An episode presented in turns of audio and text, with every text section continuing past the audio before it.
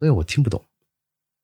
但是我做了一件很对的事儿，我把我听不懂的那些话，我后来找个笔记本，我把它写下来。哦，真的吗？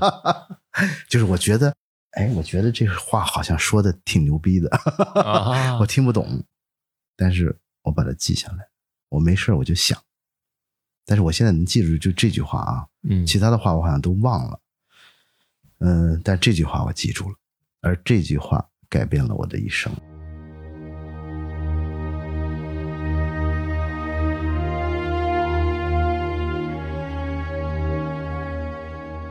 你好，欢迎收听篝火漫谈，我是长河。今天和我聊天的是楚灿灿，他是中国公关摄影行业的开创者，PR Photo 的创始人。曾经作为一个摄影记者的楚灿灿，从1999年到2007年，先后在南方都市报、英国路透社、新京报、美国该地图片社任职，并于2007年辞职创业。今天我们将聊聊楚灿灿八年的记者生涯和十四年的创业经历，以及他每次转型背后的选择，有犀利的剖析，也有中肯的建议，希望能对你有所启发。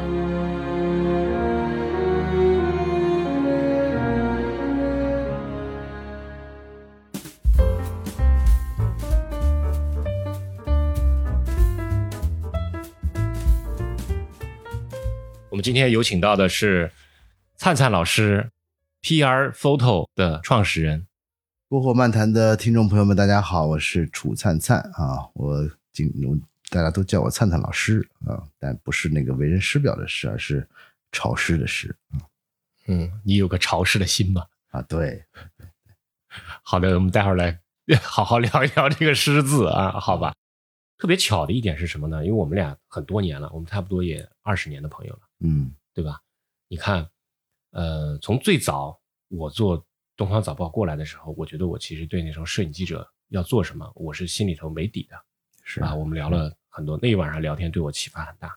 嗯。后来我在整个团队的建设过程中间，也是用了很多这种这种这种方式方法，尤其是职业态度上面。嗯。啊那么后来，你从当时在路透社嗯。做摄影记者，然后嗯。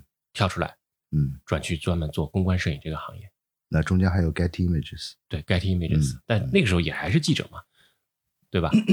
Getty 的时候也还是在做记者，是嗯啊，拍图因为片故事，嗯因为我印象非常非常深的一个一个故事，你告诉我的就是说，同样的，我们中国人记者，我们中国的摄影记者和外国的摄影记者在同一同一个赛场去拍摄，嗯拍完以后我们就发现，哎，我为什么我们拍的总没有人家好？嗯，这是我亲身经历的故事啊。我跟你讲，应该是汤尤杯在广州，当时我还在南方都市报啊，南方都市报去拍汤尤杯啊。那个时候，我外国通讯社在我们的心里还是非常非常崇高的地位啊，神一样的存在。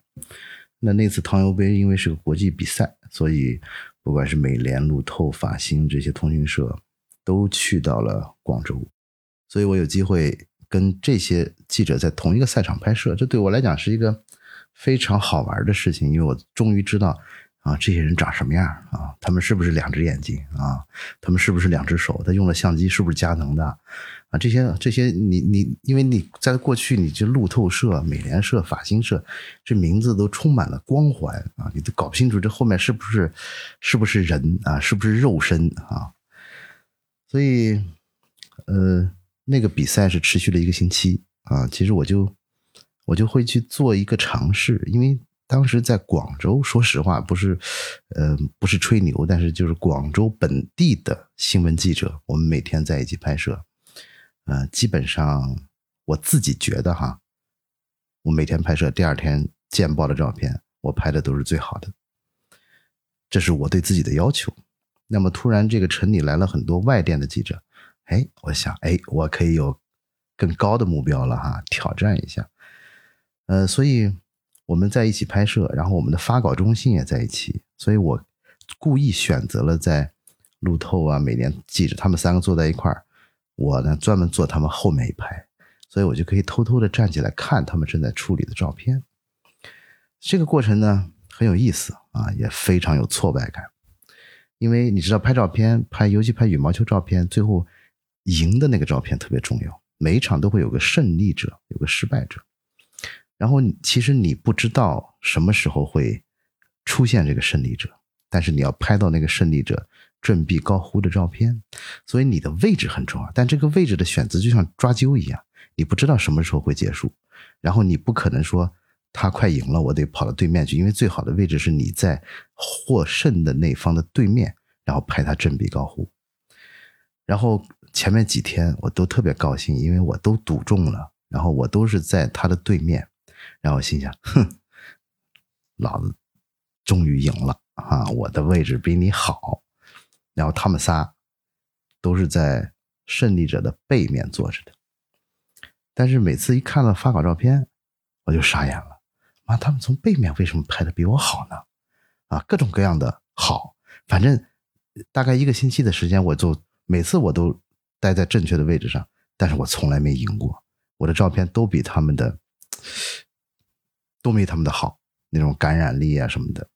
然后我就有点这个，我就奇怪，我就每次我都在想，每次我都站在更好的位置，但每次这个照片都不好，都没有他们好。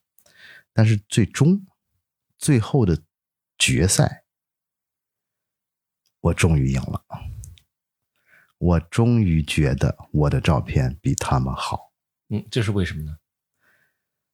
嗯，我当时没有想太多，反正我觉得我赢了。我觉得我终于有一张照片拍的比你们好了，而且是那个冠军胜利的那个瞬间，就是我一直输的那一张照片，我拍的比你们好了。如果现在让我说为什么，其实很大的原因是。在冠军的那一场，因为后面有颁奖仪式啊，有很多这些东西，所以对他们来讲，那张照片并不是那么重要。可能他们需要完成的规定动作有很多，他需要完成最后的决赛的获胜，然后马上要进入场内，然后去拍颁奖典礼，去拍这个颁奖牌的仪式。所以，就是后来我去了路透，我就在 Getty，我去做这些。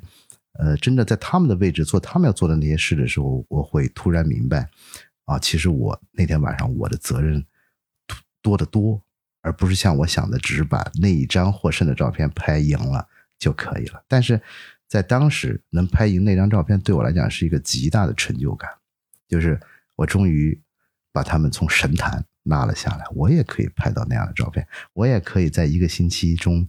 拍到一张比他们好的照片，这个我觉得当时对我当时来讲是非常有意义的。嗯，这是哪一年？哎呦，这是 这应该是二零零零年吧？两千年。我是九九年去的《南方都市报》，对，嗯，应该是二零零零年或者是二零零一年。嗯，现在呢？回过头来这么多年以后。你对这个当时的这个胜数，呃，那个输赢这种这么看重吗？看重的其实不是输赢，而是我觉得更重要的是你把自己的目标设定在哪儿。嗯，我觉得即便是现在，还有很多摄影师觉得美联路透发型是神，还是觉得就是像当时就是说，比如说我心里想我要战胜他们，但是百分之九十九的点九的摄影记者不会这么想。他们会觉得美联路透法新是不可战胜的。我会把我的目标设定在同城的媒体，或者说我的我的照片能见报就行了，啊，能见报能挣到工分，然后我没白跑就可以了。有些人说啊，我比同城其他媒体拍的好一点，或者不是垫底的就行了。但是我觉得，就是如果你把你的目标设定的更高一些。那你的成就很可能会更大一些。嗯。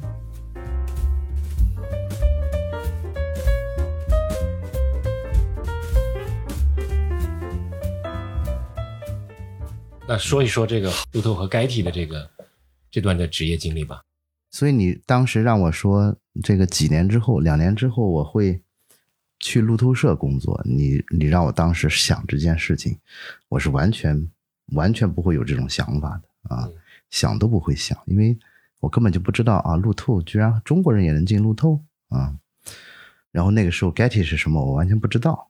嗯，所以后来有，嗯，所以后来后来有一次，我还清楚的记得，在过年的时候，我在老家，然后路透社的这个首席摄影师 Andrew 给我打电话，问我说：“你想不想来路透工作？”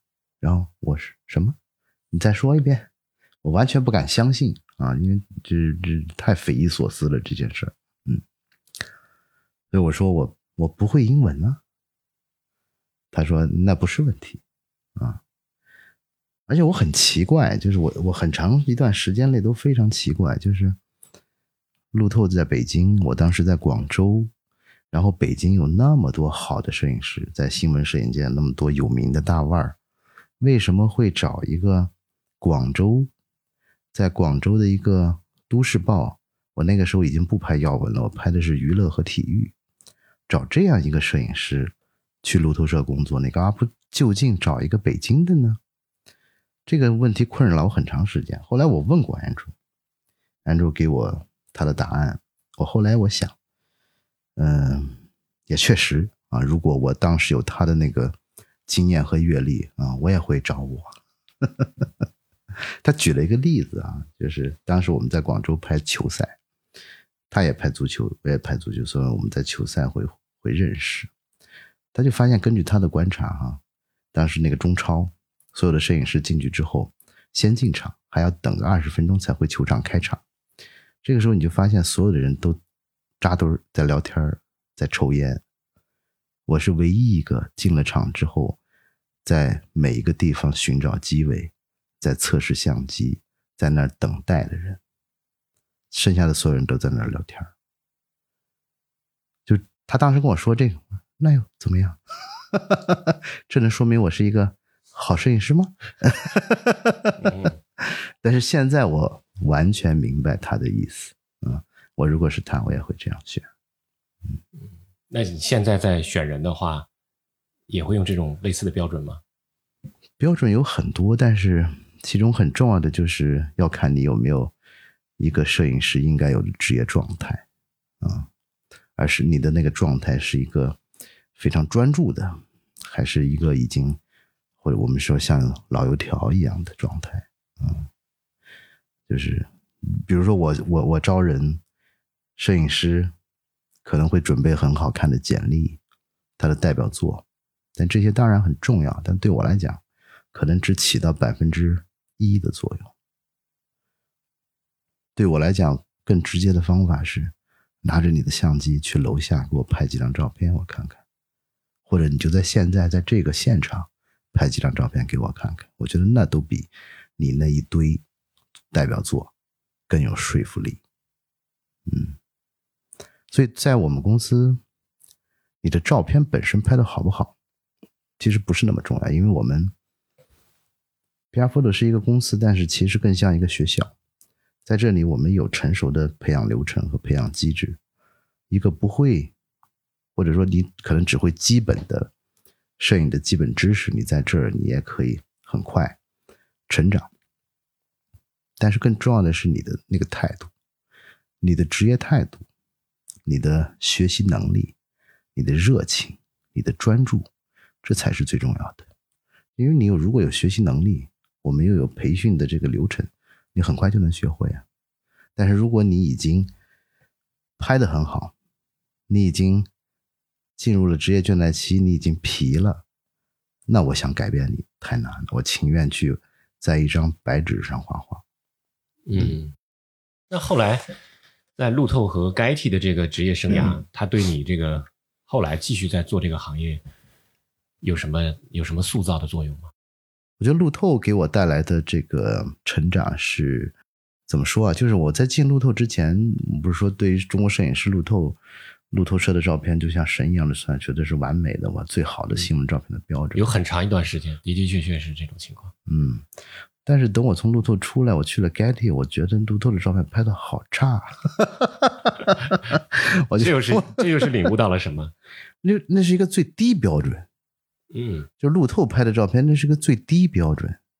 相对于我们后来在 Getty 的拍照片的风格和那个理念，就路透的照片就是你就是应付发稿需求，应付甚至都不是杂志的需求，而是报纸的需求。报纸对照片的那个标准，那简直现在在我看来，那就是没有标准，什么东西都可以往上印。更重要的是新闻性，就是它影像本身的质量可以是很差的，我觉得几乎就是对于职业摄影师来说，嗯，就是在影像质量上的标准很低很低，这是最基础的。那以我我们回我我们再看这个事情啊，那中国大部分的当时的职业状态要求的发稿的照片，嗯是在一个非常低的一个一个水准，嗯，路透应该在它之上，对对吧？那该体应该在路透更上，对，那还有比该体更上的吗？在新闻图片吗？对那就是马格兰或者是 Seven，对，马格兰或者 Seven，，但他们就不是真正意义上的新闻照片了。嗯哼嗯，它更多的是纪实专题。，OK，嗯，当然，当然，路透也也有好照片哈。你你嗯比如说，每年评出来的路透的最佳的，比如五十张照片，嗯你你去看那个最佳的那一部分，那跟 Getty 或者跟 Times 评出来的最佳的五十张照片，可能差别不大。但我说的是，就是大部分照片日常的平均水平平均水平啊，平均水平是不高的。嗯嗯，但是你看啊，就是说那个时候路透呃连着好几年拿何赛啊，那是因为新闻性啊，或者说是路透有一批好的摄影师啊，就是在最高端、最高端的路透最高端的那个水平也是很高的。然后你跟 Getty 他们是可以同场竞争的。我说的这个低呢，就是你日常发稿的这个质量，或者说就以我们或者我们不说路透了，说我嗯 说我在路透时期啊发的照片，我觉得就很差啊，我自己都看不下去。就是我自己到了 Getty，发现哎呦，我的进步特别大。再回过头来看我在路途拍的照片就很差，嗯我们就别说路途了，我们说我自己啊，这个比较不容易发生歧义。这样这样也比较公平嘛，就是对对对这个也没有去指桑骂槐，或者说是去去说别的那个问题。是那两者之间的差别，或者说是三者之间，我更想知道，就是说那个时候大部分都市报记者的要求的职业状态和路透或者说是该体的那种那种对影像的要求有什么有什么差别吗？我我我这样说吧，我觉得那个时候《都市报》的记者，或者说中国的报社的记者，还停留在，比如说这个照片是是真照片还是假照片，要不要摆拍这种理论问题的探讨上。那在质量上呢，停留在我的照片虚不虚，焦点对不对，然后这个曝光准不准，在这种级别的问题上，嗯，打转。那么路透的照片呢，是解决了这些基本的问题，那然后它的新闻性为主导，影像性啊、居其次啊，它更多的是新闻性啊的体现，或者说我们说路透更偏重于向报纸公告，那 Getty 呢就更有深度，然后更丰富、更全面的用图片来讲故事。路透更多的是单张照片，一张照片配图。录啊，Getty Getty 就是一组照片来讲故事，它更多的是给杂志供稿，所以杂志对于照片的那个要求，质量上的要求就比报纸要高很多啊。它的那个清晰度、曝光的精确啊、色彩这些都是又是另外一个层级。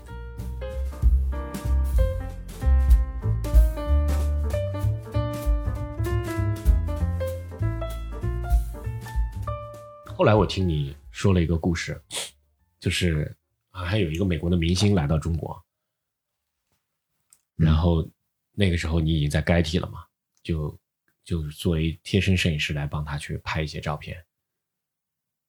美国的明星？有一个女女的歌手，我印象很深哈，我忘了，你记不清了？我在 Getty 应该跟拍过很多这种商业项目，比如说嗯那个，比如说我印象比较深的那个美国游泳冠军叫什么？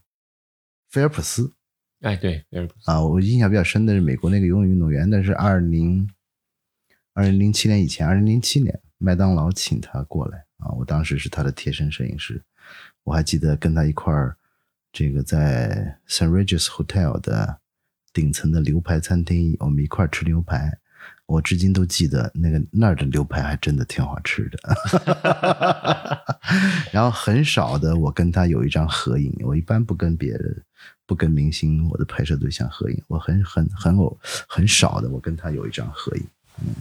我记得，因为你在 Getty 开始接这种商业的这种，就是帮他去消化很多，呃，那种商业类型的那种那种那种单子嘛，这也是促成了你后来出出来做 PR photo 的这么一个对一个事情吧。是的，因为当时 Getty 有很多这种国际的国际的委托拍摄，大的公司会通过 Getty 啊，然后来消化他的国际客户在中国的一些拍摄任务，像尤其是体育类的这些体育明星到中国，他们往往需要在中国的背景前面拍一些照片，或者是跟拍他的行程，也有一些商业活动。也是通过这些拍摄，我突然发现哦，原来哦还有这样一个市场。然后同时发现这个市场在中国其实还真的没有什么人能做，包括我在 Getty 哈，我我现在回想我当时在 Getty 拍的那些委托拍摄的或者我们说公关摄影的作品，真的太差了。就是就是那个时候，虽然虽然我们说那个 Getty 的拍摄质量很高的，但是那个时候根本完全没有概念这种东西要拍什么，因为新闻照片其实是摄影师在拿主意，你要拍什么，你要在哪儿拍，而且很多时候就是我们新闻摄影师不是说不能摆拍吗？你这个东西在哪儿发生你就在哪儿拍，但是这些东西，比如说他他的要求你要带着这些人去一些有中国背景 Chinese background。然后我就傻了，我我要带他去哪儿拍呢？没概念。胡同、太庙、天安门广场，拍成什么样呢？没概念。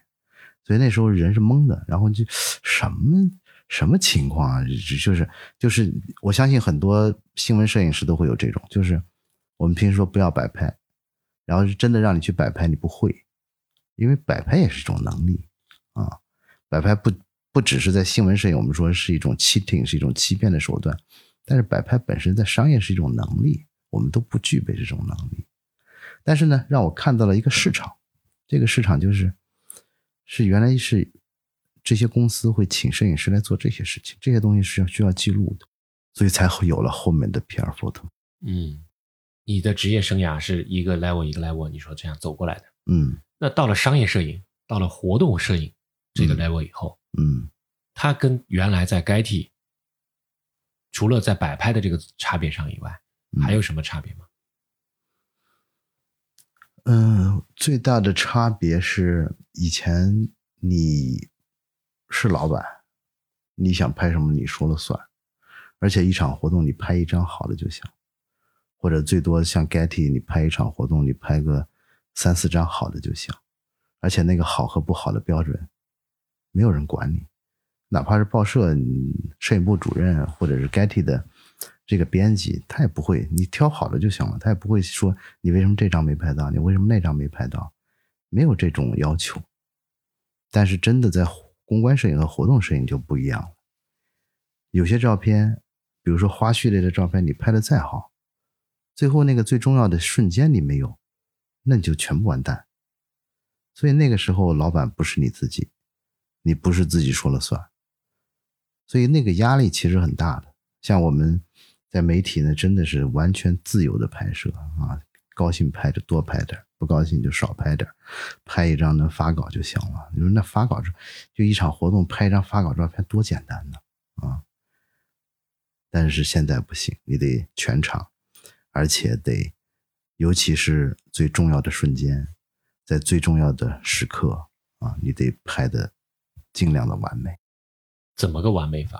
我觉得在有 PR photo 以前，嗯，可能是你得拍到；但是在 PR photo 成立之后，我觉得我们的一个口号是把商业性和艺术性完美的结合在一起，所以提到了一个艺术性。以前的公关摄影照片是没有艺术性的，包括国际上，不光是中国，那时候 Getty 在其他国家也做这种公关委托拍摄，质量很低。我觉得真的是 PR photo，真的一定程度上不光是在中国树立了这个标准，而且在国际上树立这个标准。我们经常外国的同事，德国、美国，他们不相信中国有这样专业的服务，他们会派千里迢迢飞一组人，从美国、从德国跑来拍车展。那时候我在服务大众，每次都都会有一个德国老头来拍，嗯，然后我就很奇怪，因为这老头拍活动。永远拿着三脚架，就是 在我看来，你拍活动拿三脚架，你这行动力太受限了。在我看来，你是专业的吗？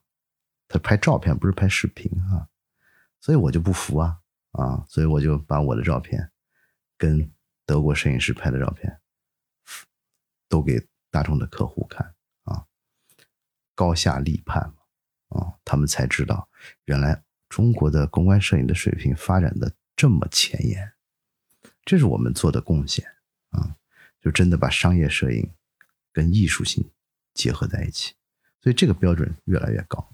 嗯嗯，这个行业也就被逐渐就发展起来了啊。对，一想我们都已经成立十四年了。嗯，你从摄影圈转型到商业十四十四年，对吧？十四年，对。嗯，这个从二零零七年，嗯，这能这能算是个奇迹吗？嗯，不看看你怎么说啊。但是对我来讲，我觉得已经是奇迹了，完全超出我当时的想象。嗯，你当时想要做多少多久呢？这个行业？嗯，就是我当时对他能不能做成这件事儿是非常没有底的，但是我觉得可以试一下。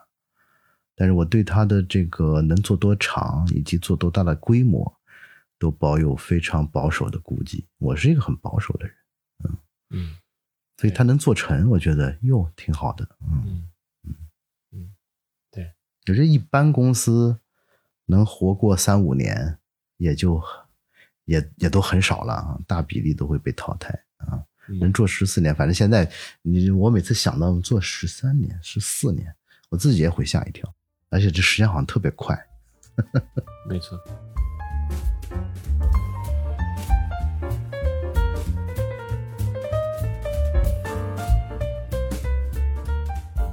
虽然你看啊，当时有那么长时间的一个铺垫，嗯，但是。从，毕竟从高光的那样的一个通讯社，嗯，对吗？你在你在那个通讯社里面做一个记者，那是一个很高光的一个一件一个行业一个职业，收入啊待遇啊各方面其实都是都是非常光鲜的嘛。是，突然转型过来，说是要为甲方爸爸做服务了，这种心理落差肯定会长期存在，就是这肯定会逼得你很难做出这个决定嘛。你还记得怎么做做出这个决定我觉得也不难，因为大家思考的位置不一样。但是当时我觉得，肯确实很多人非常诧异我为什么会做这个选择，因为因为 Getty，嗯，我不知道现在大家对他有多少了解哈。Getty，起码在那个时候是我觉得是全球的摄影师梦寐以求的职位，除了我觉得最向往的职位，除了呃纪实摄影的马格兰 Seven 之外。跟商业摄影沾边的和体育摄影的最好的地方就是 Getty 了。现在可能很多摄影师说我是 Getty 的摄影师，我是 Getty，其实他是 Getty 在中国的供稿人。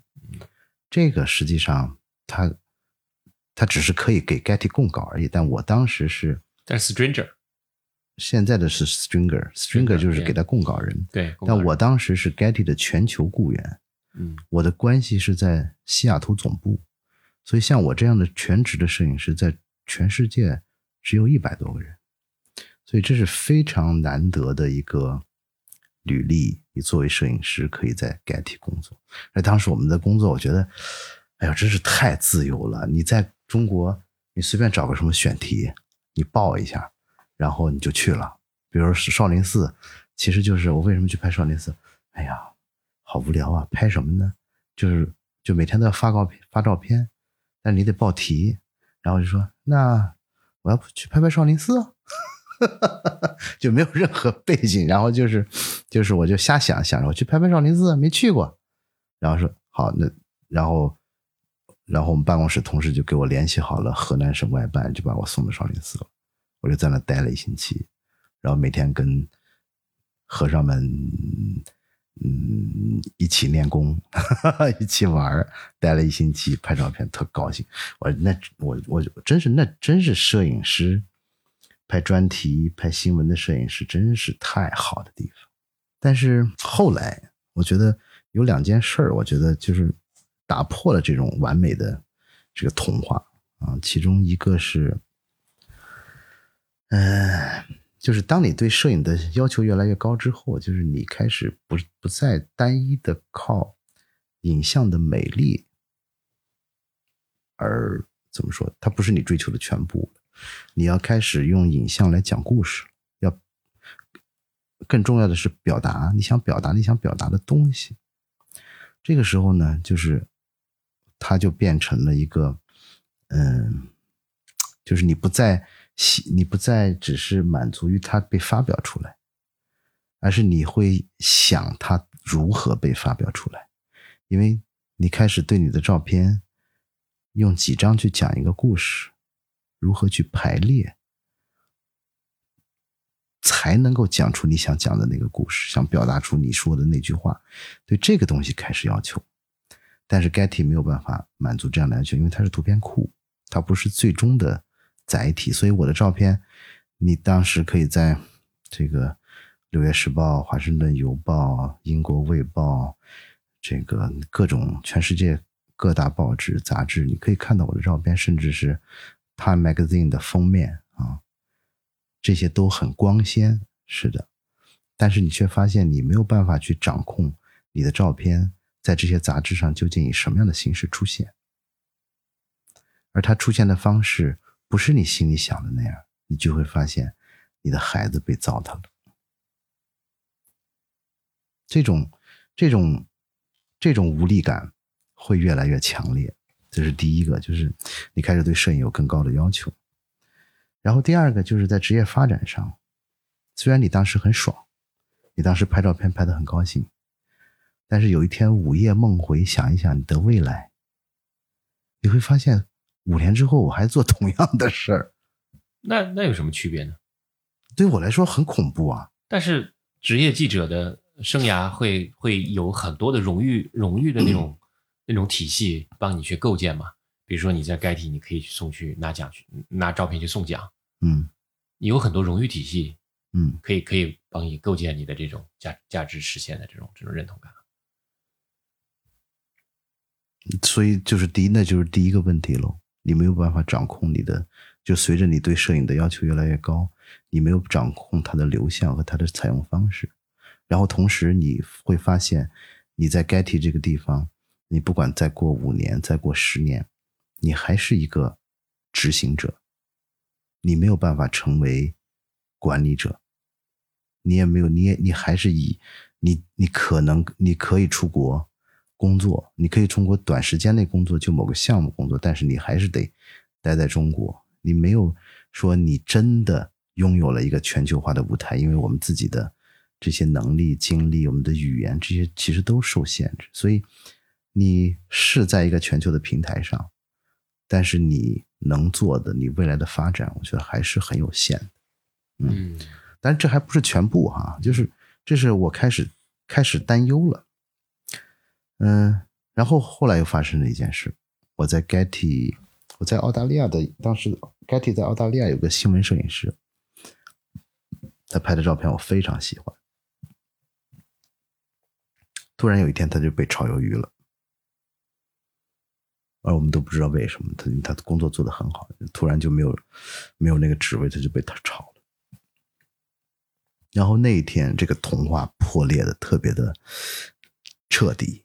然后就突然发现，哦，外企是这样的，就是你工作的再好，但是突然有一天你就会被告知，哦，我们没有这个职位了，你就得回家。他是他是因为假照片的事情吧？不是，不是，不是，是因为什么事情？假照片真的是我们中国的同事，我说是澳大利亚的同事，他没有日，我不知道什么事情，我不觉得有什么事情。啊，都没有，就是就是他的业务调整，就只是业务调整，他可能取消了新闻板块啊。那现在在呃国内的这种国内的企业，这种情况也很普遍啊，就是说一一裁一个部门就裁掉了，是啊，这很正常。对，但是那时候我幼小的心灵还是受到了很多伤害的，就是我是一个我是一个理想主义者，嗯，我是一个理想主义者，我觉得我无法接受这样的。现实，我觉得太残酷了，所以那个时候我就，我就特别怀念中国的单位，就是单位是永远是温情脉脉的啊，起码表面上看起来是这样，嗯不会裁掉你，一般不会不会裁裁掉你，你在那儿是有安全感的，而这里没有安全感。嗯。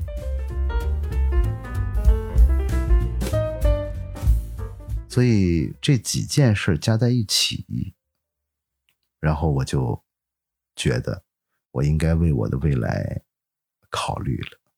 你知道，那是我第一次为我的未来考虑，然后采取动作，你知道吗？在此之前，大家都以为说，操，楚灿灿太牛逼了，给自己的职业规划的太完美了。从大学毕业学法律的，然后去一个成为一个摄影师，去南方都市报，然后去路透社，然后去新京报，然后去 Getty，我操，这几步，然后就直接登顶了，计划的太好了。嗯。其实我根本从来没计划过，我从来没想过，我说我要去路透，我想也不敢想。嗯。从路透到 Getty 也是跟着我的老板，然后也，嗯然后那时候我到路透我都不知道 Getty 干嘛的，啊，居然是世界第一大的图片手，不知道。啊。然后，所以其实之前我从来没有为我的职业规划真的规划过，我只有离开了 Getty 才是真的开始做我的职业规划，职业规划从那个时候开始的。所以为什么后来有 PR photo 啊？你说当时的那个，我前几天还在跟我们同事讲 PR photo，告诉他们 PR photo 成立的这个历史，我想做什么。其实 PR photo 我不是把它做成一个说，嗯，一个成功的企业，我们可以靠它挣钱，不是。我是想让它实现一个乌托邦。什么乌托邦呢？就是把我觉得冷漠的外企和温暖的单位进行一个结合。因为你让我再回到中国单位，我肯定也去不了，因为太低效，对吧？嗯就人浮于事，关系复杂，看起来温情脉脉，但是你在那待不了嘛。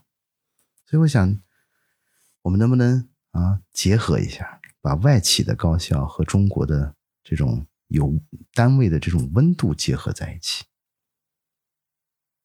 这是我做 PR photo 的最初的那个初心。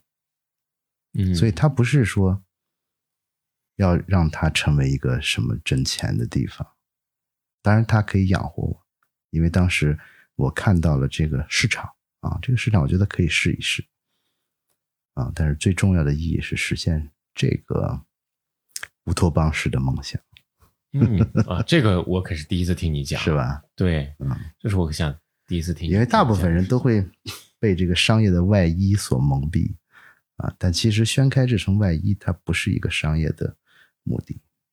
嗯，然后于是就就出来了，转变开始做 PR photo，对，但这个就是为什么选择这个哈、选我当然选择这个，我刚才说了，是因为在路透的时候，我看看到有这样一个市场，但实际上大家非常不理解，就是在中国当时做这个东西是特别被人瞧不起的，就是那个时候是什么人做呢？就是报社的记者，比如说这个厂家开发布会，请了好多记者啊，有一些关系好的这个摄影师，给他塞点钱，塞塞点塞两百块钱红包，然后你照片给我拷一份呗啊，或者新华社的记者，你帮我拍完还能帮我在新华社多图片库里多发几张稿，还可以发通稿，然后塞点钱就完了，基本上就是这么做的。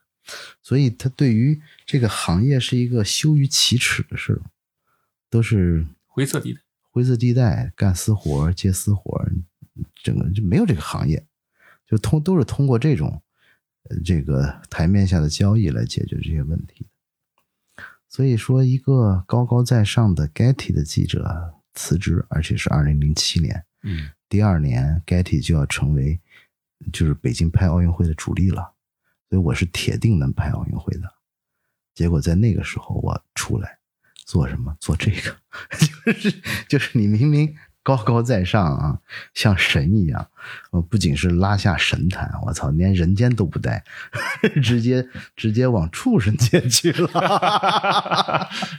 现在看起来是是有这种感觉嗯啊，那当时肯定也算是一个话题，对，所以我我相信很多人都不理解。那这又说到一个很神奇的故事，你知道吗？嗯就是我在路途还是该提我忘了。有一天，我在云南和我一个特别喜欢的摄影师叫女男，我这我我的这 L N 发发音发不清楚啊，嗯。女男就是嗯。拍那个四季，呃，拍那个天主教的那个这个很伟大的摄影师啊，嗯嗯，嗯。他也是神，对样的对存在。对对对嗯对，我跟他聊了聊了聊了一个通宵，啊，是吗？对我在 Getty 还是在路透的时候忘。了，聊了一个通宵，但这一个通宵百分之九十九的时间都是他在说，而且我听不懂他在说什么，嗯，而且我听不懂他跟我说什么，字儿我都听得懂啊，嗯组合在一起我听不懂什么意思。嗯我举个例子哈，嗯他跟我说，其实拍什么不重要，怎么拍才重要。嗯我当时就听不懂。嗯，那还能怎么拍呢？对呀，当然是拍什么更重要呀。嗯我拍我天天拍街上的车祸，我能拿何塞吗？嗯我肯定是要去拍地震、拍灾难、拍战争，我才能成名成腕啊！嗯我每天在报社拍突发，我他妈拍死，我我拍出花来，我能走向世界吗？不可能嘛！嗯所以我听不懂。但是我做了一件很对的事儿，我把我听不懂的那些话，我后来找个笔记本，我把它写下来。哦，真的吗？就是我觉得，哎，我觉得这话好像说的挺牛逼的，啊 我听不懂，但是我把它记下来，我没事儿我就想。但是我现在能记住就这句话啊，嗯其他的话我好像都忘了。嗯，但这句话我记住了，而这句话改变了我的一生。我觉得哈，就是为什么做 PR 负的，其实跟这句话有关。嗯而且我把它引申了，就是他说的是，你拍什么不重要，你怎么拍才重要。我把它引申为，你做什么不重要，关键是你怎么做。因为这句话的领悟，我才选择了做这件事儿。嗯，因为我非常清楚，所有的摄影师都会不理解我为什么做这件事，但是我理解，而且我能看到，如果我成功，我会改变整个摄影圈儿。所以后面的发展就是和我预想的一样啊，那些看不起、看不起也看不懂我当时做什么的人，很多人后来都从报社辞职，自己也跑来做了。突然变成摄影师炙手可热的一门行业，嗯然后成了他们一个转型的非常重要的一个渠道。嗯对，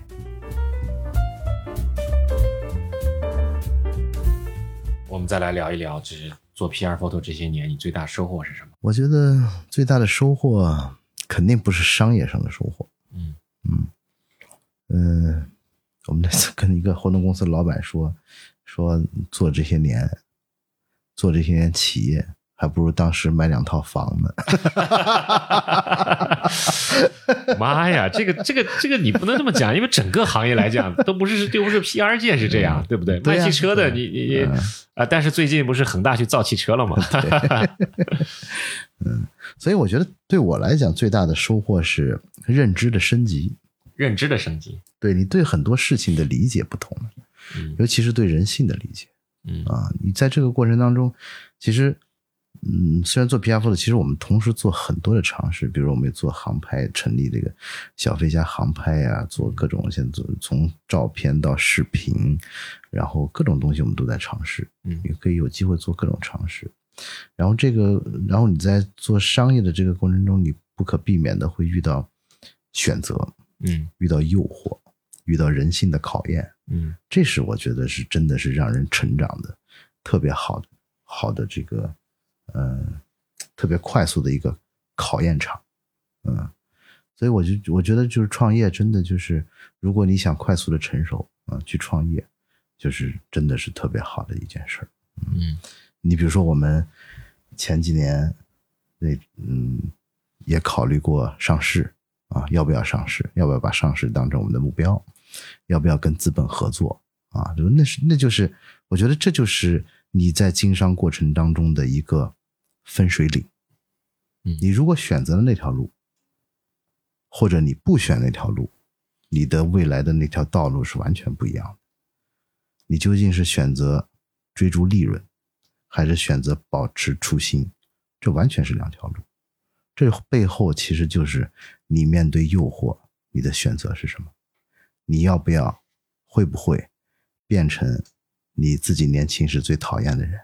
嗯，资本家吗？啊，资本家或者做那些你觉得年轻的时候怎怎么能做这种事儿呢？我怎么能靠这个挣钱呢？啊，对吧？然后还是说你要坚持一个自己可以为之骄傲的底线？是，嗯，这个这些我觉得就是面对这些选择，你的那些困惑、犹豫、彷徨，这是让一个人能够快速成熟的最重要的所以所以所以对你来讲，你觉得成长是收获最大的？对成长。摄影呢？你现在还有什么期待吗？还想怎么做吗？摄影，我觉得它对我没有那么重要，没那么重要了。没有那么重要。但是，摄影师是我一那一个阶段的身份啊，它依然是我的爱好。嗯，我现在依然会去拍。那你那你对外介绍自己，你现在会希望介绍自己是什么身份？你更认同什么身份？这个我们最后再说吧。我觉得，我觉得他适合做一个是结尾的题啊啊。前两天跟刘香成在这里聊，嗯，他说我还是个摄影师。嗯对我我不会这样。嗯嗯，是吧？嗯，我觉得说说那个底线哈，嗯嗯，我觉得我觉得对我来讲就是一个非常重要的底线，是不能被突破的。其实就是？站着挣钱，嗯就是那个什么让子弹飞你说的啊，嗯，能不能站着把钱挣了？你对这个特别有认同感。我对这个特别重要，这对我来讲嗯啊，这是不可颠覆、不可逾越的一条红线。嗯，那我我不想问，我不想知道你怎么站着挣钱，我只想了解了解这个行业是怎么跪着跪着的人怎么挣钱。可以这么说，在这个行业目前，你基本上百分之八九十的人，你只能跪着挣钱，嗯因为他跪舔跪舔，嗯你只有跪舔才能在这个行业里生存下去。嗯但是我这是我坚决不做的事情，嗯，所以我在这个行业一直都是异类，就像我在摄影圈也都是异类一样。嗯嗯，是然后，所以我觉得我最大的收获是什么？就是我今年四十三了哈，啊，四十二，四十二啊嗯，在我四十岁的那年，我觉得我自己，哎，真的有那种四十不惑的感觉，有吗？有非常清晰的有，嗯，知道自己想要什么了。就是没有太多的问题，就是我想不通，我觉得我都能知道大概这个事儿应该怎么样，我应该怎么选择啊，这是我觉得就是那几年我就是这个人生状态，我觉得是让我特别满意的，就是越来越清晰自己在干什么，为什么要什么，不要什么啊，越来越不纠结，洒脱，嗯，这个是我觉得还是非常满意的一个人生状态。嗯，所有的事情都可以拿得起，也可以放得下。嗯嗯嗯，后来不是你自己写公众号吗？嗯还经常写好多十万加。没有好多啊。哎呦，好多啊嗯嗯啊，很厉害的。那个是我很佩服你的地方，你知道吗？啊，是吧？是的呀，你你都动不动就义愤填膺的，立刻第二天就写出个东西，连着三天写个十万加，那多牛逼啊，对不对？啊，那时候是怎么想的？我觉得 就是好玩啊啊！啊，就是我我我是一个，我觉得我真的是一个异类，就是我从小就有就有满腔的正义感，就是就是特别的，就是有一种欲望要发声。如果我觉得我见到不公的东西、不公平的东西，我一定要发声，甚至我想要改变它。嗯，所以嗯，我有这种表达的欲望。嗯，所以又有公众号这个渠道，嗯，所以我也嗯经常的去尝试一下啊，写过两个还是三个十十万加，啊，不止，我记得都不止，真的啊。那年是一个什么事儿？去年吧，去年，去年。复旦大学，好像是，对，有过，嗯，什么李彦宏，复旦大学欢迎李彦宏啊，嗯。还有什么关于那个什么那个呃巴黎的那个圣母院被烧的一个在网上的一个反应的一个嗯。观点，嗯，比较大的，嗯，我觉得挺好玩的，嗯，所以所以你看，就是我觉得这每件事儿就好像呃，我我会有一个遗愿清单啊，遗愿清单？遗愿清单啊，嗯，就有个电影叫《遗愿清单》嘛，嗯就是在你死之前想做的一些事儿啊，我也会有一个遗愿清单。嗯，但是写完写十万加这不在我的遗愿清单里啊。当然这个太小说了，对吧？不不不不是不是，我不会想到这么具体，这不是我的人生目标。啊，但是呢，就是哎，完成了，哎，我也写过十万加，就是觉得哎自己超额完成了一个遗愿清单上的任务啊。啊，就是就是我觉得很有意思，就是当你真的写了一个十万加，你看到那个数字在不停的跳，然后嗯那个背后的那个后面后台的那个留言，你根本来不及来来不及看，你刚没看完这一页，然后十页已经过去了，就是那种感觉。我现在想想还挺新鲜，我好久没有这种感觉，嗯，但是很过瘾，呃，让你的那个肾上腺素啊很过瘾，嗯。但是对我来讲，体验一次可以了，我又我又我又不会说，哎，因为做了十万加，赶紧接接接着去做。我还尝试了那个疫情期间，我还尝试了做一个亲子公众号，嗯啊，也坚持一个星期，每天写一篇，啊，这个也有很多人追着看。但是对我来讲，也就哎试了，哎觉得挺好玩的啊，可以了，收了。就是我我不会把这件事儿又变成一个变成一个对自己的捆绑啊，说我把我定性说我是一个十万加的写作者啊，或者一个亲子教育专家。我现在状态，我觉得就是这些事儿我都能做，我都会感兴趣，嗯，但是我又不会为他所累，嗯，挺好，境界还是挺高的。但你的遗愿清单还有什么是最难实现的？我操，我好长时间没看过我的遗愿清单了。你这样一想，我看一眼啊，嗯，我的遗愿清单，我觉得哈，里面都不太难实现。以前，以前我这里我觉得比较难实现的是拿潜水证儿但是去年我已经考完潜水证了。哦，潜水证，对，潜水证，而且我表现的非常好，嗯。然后目前这里，我觉得比较难实现的是跟陈小青拍一部纪录片。那哎，不是你你们帮他拍过那个航拍吗？我们上次合作那个《舌尖上的中国》，我们帮他嗯拍纪录片，我是纪录片导演，但是我觉得那个合作不够深入。我想能够作为真正的分级导演，跟他一起合作做一部纪录片。啊、但是我看他最近做的那个《风味人间》以后，嗯，我觉得这个他的他的摄影品质的 level 嗯，已经跳到非常非常高了。是吧？是的，嗯，那所以他才是我的遗愿清单里的一项了。嗯那你赶快把公司关了吧，赶快去跟他干吧。嗯，但这个难度就在于这是需要别人同意的。啊，我只是开个玩笑，啊，因为因为我怎么我怎么这么讲，就是说嗯我最近这段时间也在看这个影视行业的一些工业标准的这个问题。嗯，我操，这里面他妈的太深了，要求要求比我们那个就是说，如果你进入视频行业的话，嗯你说你拿了一个现在这个机器，嗯。这么这个机器去拍，其实就算是 GH 五、但是现在我用的模式已经算是半专业模式了，嗯。就是你看套了 LUT 了嗯。啊，他们就不是了，他们要拍要拍 RAW 了，嗯后面后期的颜色调整，但这不是我喜欢的标准，这不是我喜欢的方向。哎我相信陈小青哈，你比如说我想跟他合作的，不一定是这种商业纪录片。，no no no，我说的意思是什么呢？嗯这不是你喜欢不喜欢的问题，嗯，这是个基本线。我不觉得。嗯，他现在做的片子，我我我跟你说，我想跟他一起拍一个纪录片，不一定是要上映的纪录片，不一定是要得到市场认可的，可能就是我们自己想拍的纪录片，你明白吗？这是另外一个话题。啊，对，对，这是另外一个话题，对吗？但是你比如说他现在在腾讯，嗯他的身份，你要想跟他合作纪录片，首先他要考虑的就是有没有商业回报。如果说是个人兴趣，大家爱好来做一个片子，那是另外一回事儿。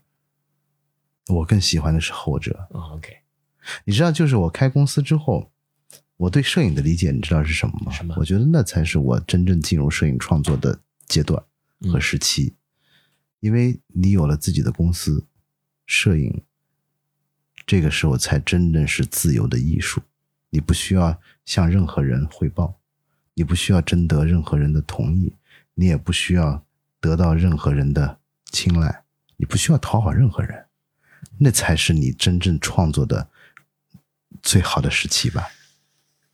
你拍纪录片，拍纪录片也是这样。我觉得最好的纪录片，我觉得陈小青一定不会，他的内心一定不会只满足于拍这种商业纪录片。那些不卖钱的纪录片，可能更是他内心残存的那个喜欢的东西。我我因为没见过他，嗯。也没跟他对过话，嗯。是不是这样，我也不清楚。嗯，啊。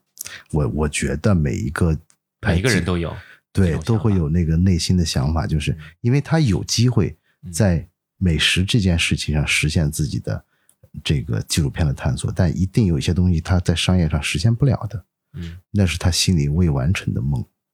嗯我觉得我更喜我更喜欢这种，你干嘛要找他拍的？你自己可以拍啊。我找自己拍是自己拍的乐趣，跟他一起合作是跟他一起的合作的乐趣啊，那跟嗯高手一起，跟高手过招才好玩呢嘛。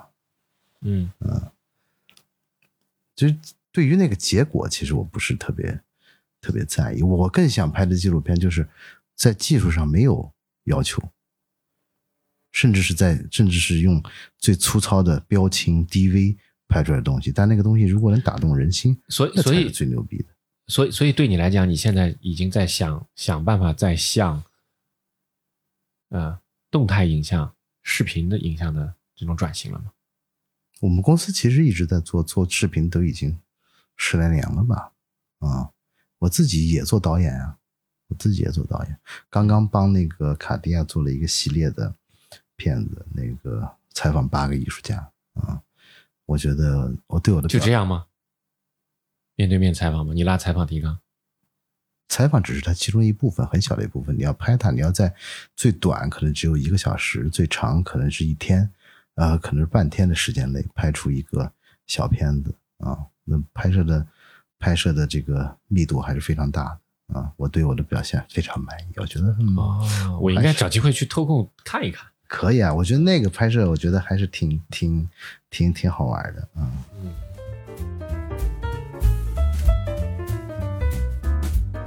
那就是最后一个问题了。你更想向别人介绍自己是哪个身份？我觉得身份，你看摄影师啊，呃，然后企业家，企不是企业家，商人。我其实我特别讨厌“商人”这个词啊，嗯呃，然后，呃，这个导演啊，或者我比较喜欢的纪录片导演啊，呃航拍导演啊，然后什么公众号的十万加作者是吧？还有亲子教育专家啊，自封的，呃，我觉得这些都不重要。嗯，我觉得我我哦，对，我们曾经玩过一个游戏，就是说让你去选一个，如果你可以选择一种超能力，你会选择哪个？嗯比如说，你可以瞬间穿越，你可以点石成金啊，这种超能力。然后我毫不犹豫的选择一个隐形，就是你能让别人看不见，逃离。不是逃离，是隐形。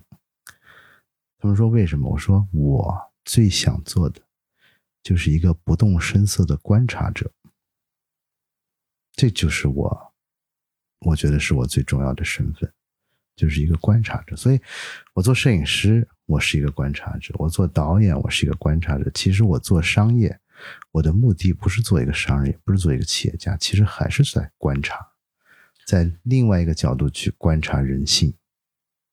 这是我最大的乐趣。然后现在呢，就是创业以后，尤其是我发现有了孩子以后，还有一个变化，就是除了观察之外，我开始想和享受于成为一个全情投入的参与者。就是以前我是隔离的，就是我会躲在镜头后面看，但是现在我更想进入、参与、进这个沉浸在其中，去享受那个，那可能是学习的乐趣，可能是创造的乐趣，whatever 啊，就是你想成为那，你想成为那其中的一部分，这个我觉得很重要。像我带孩子们去攀岩，我不是坐在下面看他们攀岩，我跟他们一起攀。虽然你看我的体型好像不太像攀岩，哎，但我攀的还不错。而且在这其中，你知道在，当你有了这些人生经历之后，你做任何一件事儿，你都会有很多的人生感悟，然后这个东西和其他东西都会连接在一起。你比如说我刚才说的那个，我们之前提到那个，呃，叫什么？嗯，之前说的什么来着？啊，说我在 Getty 的时候，说看到五年之后的自己还在原地，我说我受不了。在攀岩的时候，就会有特别大的这种感触。你知道，当你攀到一个地方，然后你不你上不去了，这个时候大部分人就会待在那儿不动，因为上去特别难，你不知道你能不能上得去，然后你又不愿意下来，你就会长时间的耗在那儿，然后很快你的体力就没了。所以当时我儿子在那个时候，我就告我就告诉他，我说你。一定不能停在那儿，你找好路线，要么你往上走，要么你往下走，就是你要回来，但是你不能停留在原地。这就是你比如在攀岩的时候，你得到的这种人生感悟，会和你另外一件事的人生感悟产生一个连接，这是非常有意思的事儿啊。然后包括滑雪啊，我现在滑雪滑的也挺好。然后我最那个我。做木工，然后可以在那做一天，做一把勺子。然后最近开始在研究写书法，然后不不不太会哈，就写一横，写一竖，我都可以写半天。就里面有无穷的变化，你可以做很多的选择。这个选择，比如说，你是你是让这个锋芒露出来，还是把它藏进去？啊，这实际上都是你你可以把它看成这是做人不同的风格。这里面东西。就是到了一定时候，它都是相通的，而嗯，就是乐趣无穷啊！所以这是我觉得。但是但是关键的问题，你觉得你财务自由了吗？财务自由跟钱没有关系。财务自由其实跟钱有关系啊，但是关系没有那么大。我觉得我财务自由了，因为我从来都是很刻意的把自己限制在一个非常低的物质生活条件下，所以我很容易财务自由。但更重要的是思想自由。嗯，所以即使是每天忙着做企业，也也不会让自己停止思考。思考没法停，这是一种习惯，它不是一个刻意的，不是说我现在要开始思考，而是你，而是你，你看到一件事儿，你就会开始思考。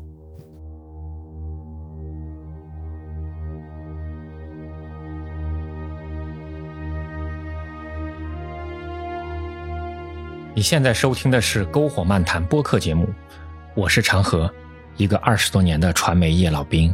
这是一档我和我朋友们的聊天节目，由篝火故事和麋鹿 FM 联合制作。在我以往的工作和生活中，我认识了很多很有意思的朋友，他们很多都是各行各业的专业人士。我很想邀请他们一起聊聊天，大家围聚在一起，在这个浮躁而喧哗的时代。听他们讲讲那些不为人知的故事，所以我决定开一档播客，名字叫《篝火漫谈》。篝火漫谈名字的起源是原始社会人类围着篝火分享狩猎经验和个人感受，这一直都是人类最原始、最本能的社交方式，它代表了一种自由平等的分享精神。篝火漫谈正是来源于这种精神。我希望和你一起开始一场立足于现实又超脱现实的思想之旅，让我们在今后的时光中一起围着篝火，倾听对这个时代最有价值的见解。本节目在苹果播客、谷歌播客、Spotify、亚马逊音乐、Turning Radio、喜马拉雅等各大平台上线。除了以上平台，你还可以在 Pocket Cast、Overcast、小宇宙等播客 APP 搜索“篝火漫谈”，收听我们的节目。篝火故事是由资深媒体人长河发起创办的非虚构视频创作者平台。我们致力于用视频、图文、音频等方式，观察和记录社会的变迁以及普通人的故事。喜欢我们的内容，就请加入到非虚构创作者的大家庭吧，跟我们一起讲好中国人的故事。谢谢你的收听，我们下一期再见。